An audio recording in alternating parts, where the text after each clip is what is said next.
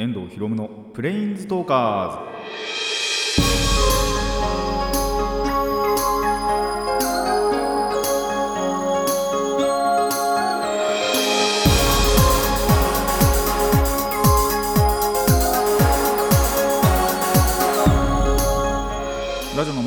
こんにちは。遠藤博夢のプレインズトーカーズ。パーソナリティの遠藤博夢です。この番組はマジック・ザ・ギャザリングのプレインズウォーカーたちがさまざまな世界へ旅できるかごとくさまざまな話をしようという番組です、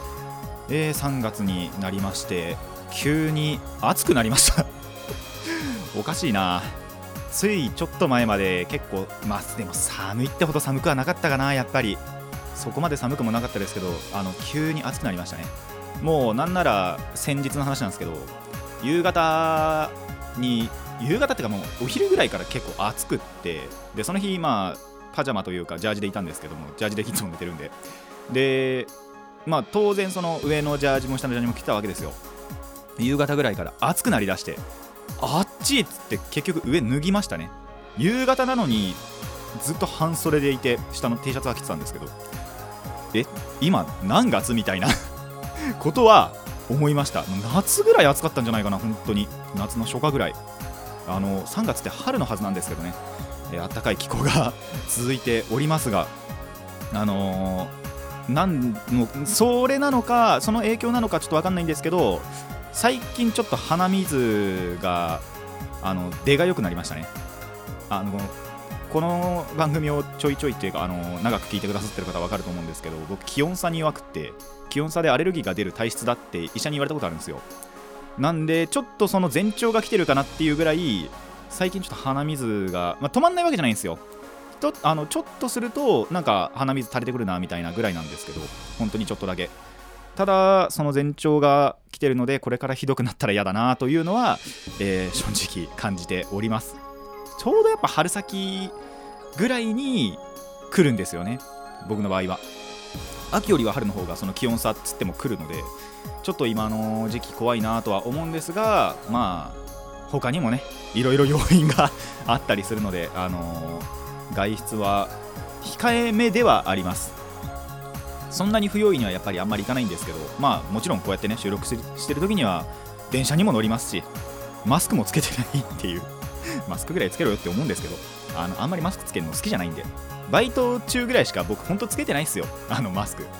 バイあのバイト中のバイトの中でつけろっていう義務付けられちゃってるんでつけてますけど。本当そういった感じでまあ体調管理はね ちゃんとしていければなと思います。アレルギーは本当どうしようもないですけどあのウイルスの方はね防ごうと思えば防げるっていうことは今言われてるんでそっちはねなんとか防いでいこうかなと思います。でまああの前回ねあの最後の方に結構その匂わせぶりなことを言ってしまったので本当はねコロナに関しての話ってあんまりしたくなかったんですけど、まあ、間接的にちょっと関係する話を一つと,、えーとまあ、もう一個いつものっていうか、まあ、久しぶりにおすすめの話も一個とあと今回はね2週ぶり3週ぶりかに、えーと、朗読もするのでそちらも聞いていただけたらなと思います。ということで、えー、ラジオの方始めていきましょう。遠藤ひろむのフレインズトーカーズ。今回もレッツフレインズトーク遠藤ひろむの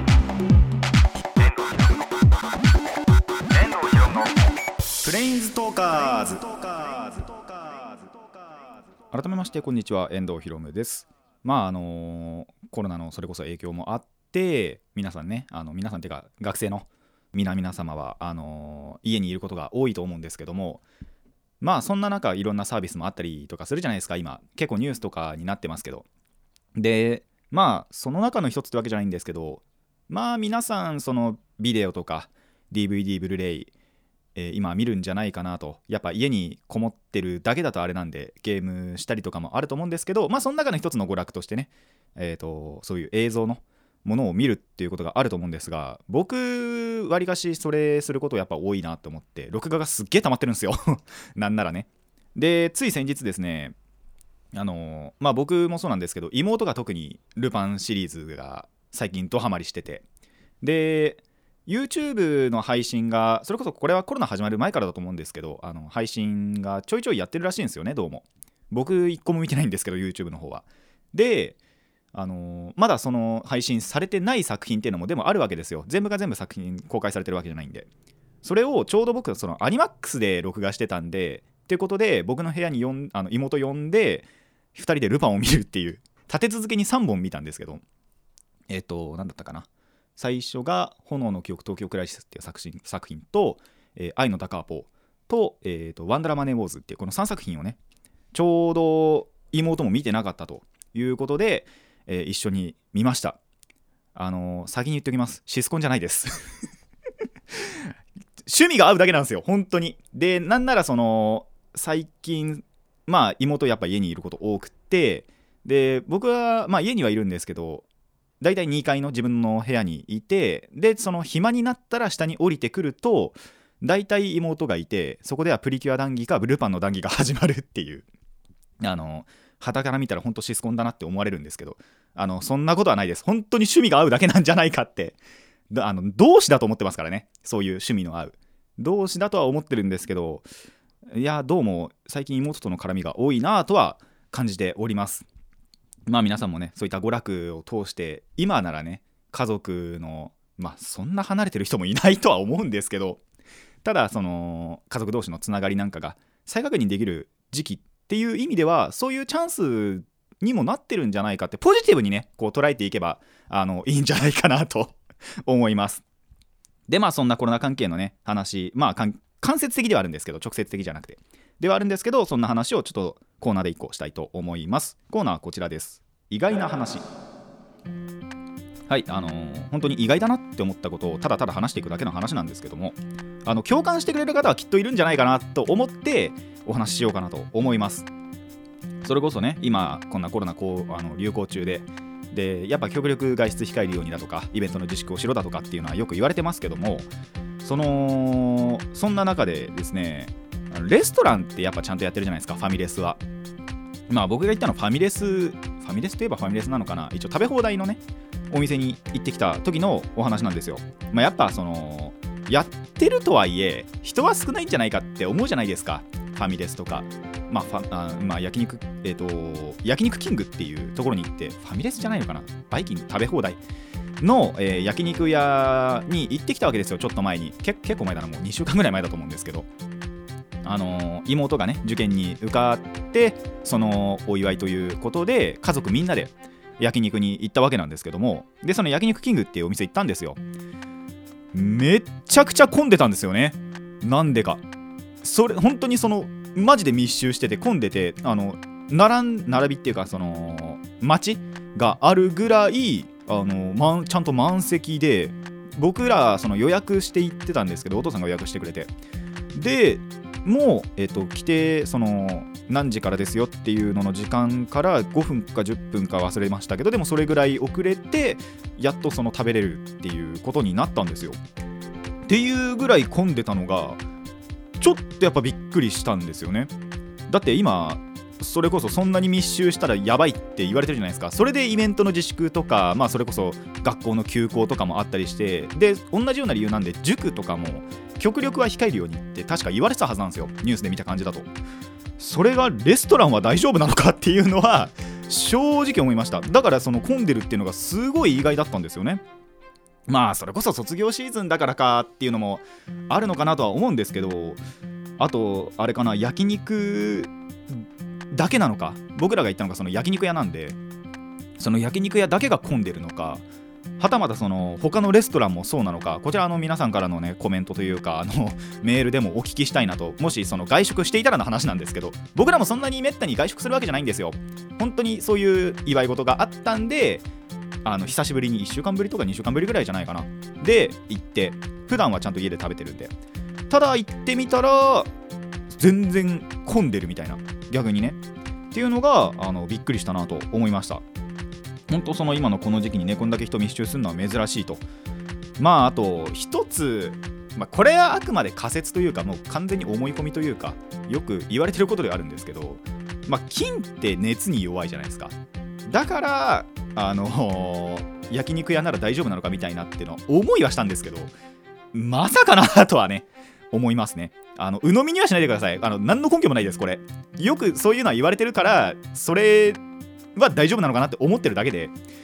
まあ多分違うとは思う。多分とかほほぼほぼ違うとは思うので鵜呑みにはしていただきたくないんですがまあそういった違い。だからそのそれこそあの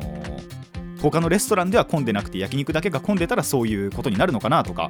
まあ他のレストランも混んでたらじゃあそれはまあ違うなとただただみんな外食したかっただけなんだなっていうところではあるんですがあのーまあ危険なね あの時期にそこまで人集まるのもびっくりしたあのー珍しいびっくりすることではあるので皆さんからの、えー口コミも 募集したいなと思います。本当にそのまあ、外食して、まあ、焼肉でもいいですしそのレストラン他のレストランでも全然いいのでもしあのした方はその時の様子というかどれぐらい混んでたかとか逆にどれぐらい空いてたかとかあのこの店ではこうだったよみたいなところは、えーお聞きしたいなと思います。なのでぜひメール送ってください。以上意外な話でした。遠藤ひろむのプレインズトーカーズ。続いてはこちらです。おすすめの話。ということで久しぶりにねおすすめの話をしていこうかなと思います。まあいつもならてかこれ初かな多分。かな思うんですけど、えー DVD ブルーレイのねこちらの映像ソフトの方でえーとレビューというかしていきたいと思います。でまあ実際何をねお話しするのかと言いますと、えー3月4日、えー2019年？20年だ。2020年3月4日に発売されました。スタートゥインクルプリキュアライブ2019、えーキラヤバイマジネーションライブ。こちらのね、えーブルーレイ買ってきましたのでで実際に見ましたのでその話をしたいと思います。まずこの、えーライブの方何かって言いますと,、えーと僕が言ったその感謝祭とはまた別で2019年の9月28日こちらこの日の、えー昭和女子大学瞳記念講堂で行われたライブです。で、えー、と出演者なんですけども、えープリキュアの声優5人成瀬さんと小原さん安野さん小松さん上坂さんと、えーエンディングの歌ってる、えー吉武さん。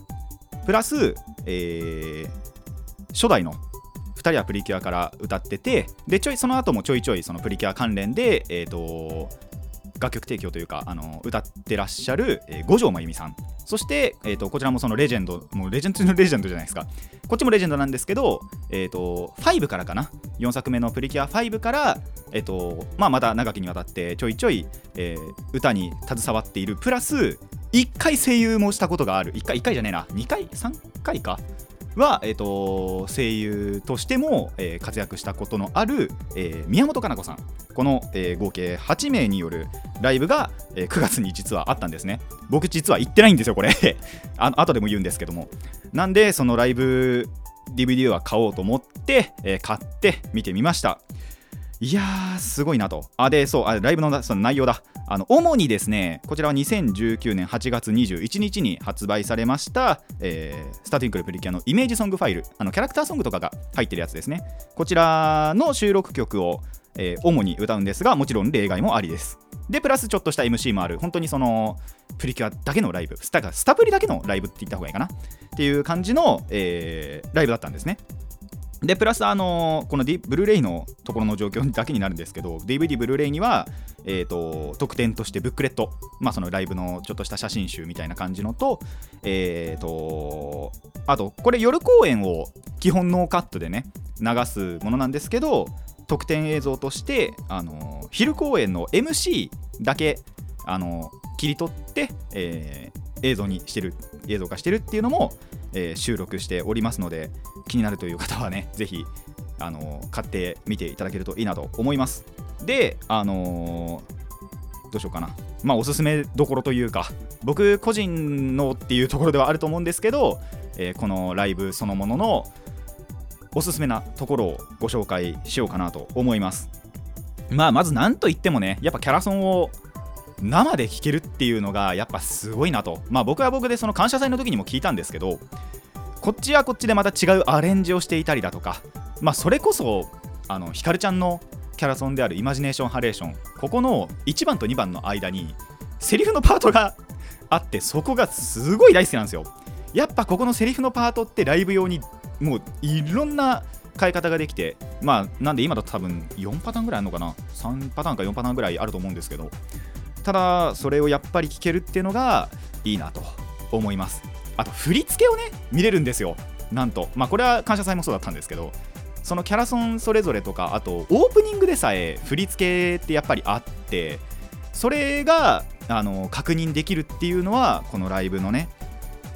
えーいいところじゃないかなと思います。で、えー、ともう一つ全てはここから始まったそれこそねさっき五条真由美さんがいらっしゃるということでなんとねこのライブの時スタートインクルプリキュア全く関係ないですけど、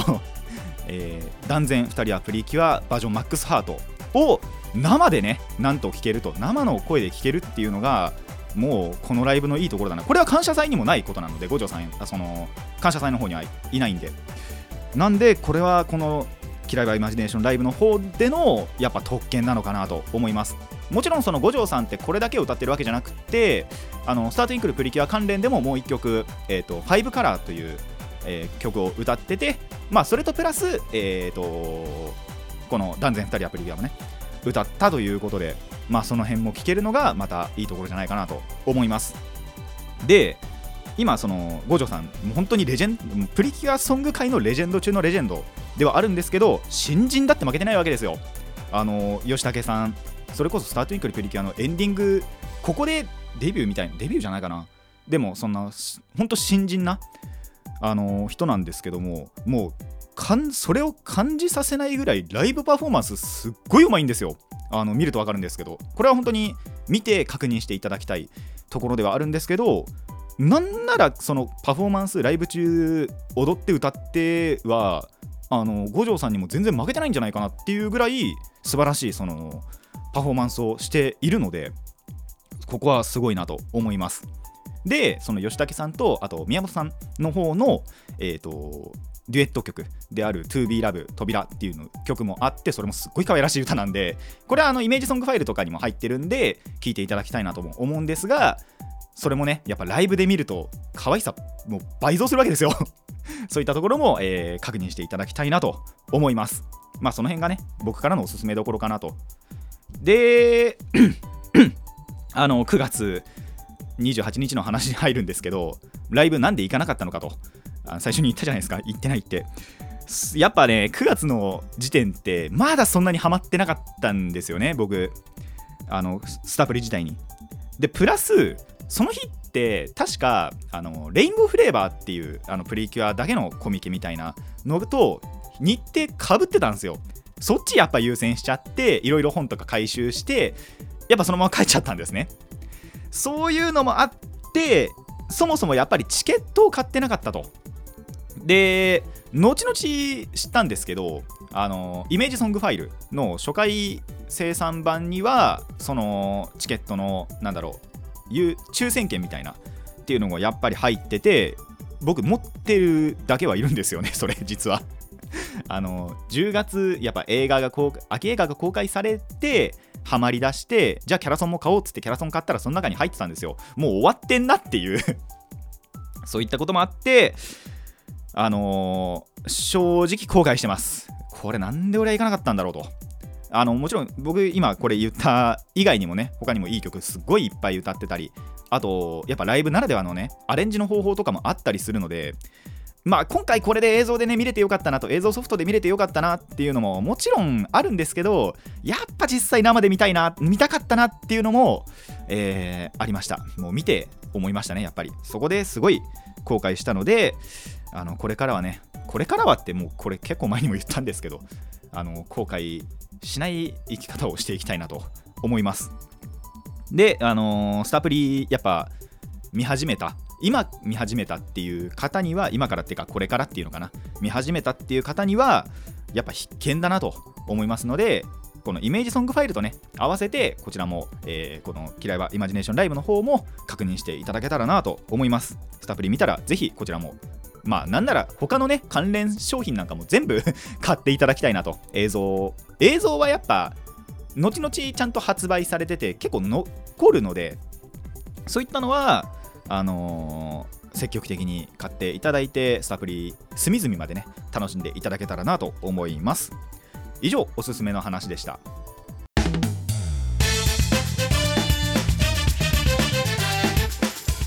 遠藤ひろむのプレインストーカーズ続いてはこちらです。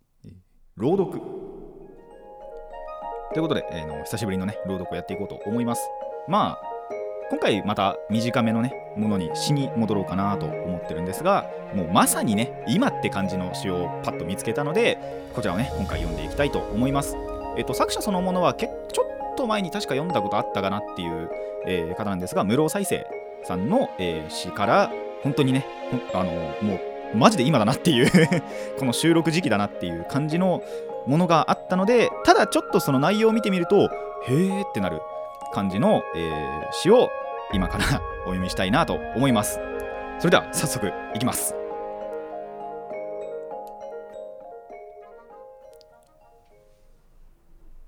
3月。無労再生。薄ければ青く銀色に。桜も赤く咲く皆に。3月粉雪降りしきる。雪かき寄せて手に取れば。手に取る暇に消えにけり。何を悲しと言うるものぞ。君が主なる手袋に。雪も薄らに溶けゆけり。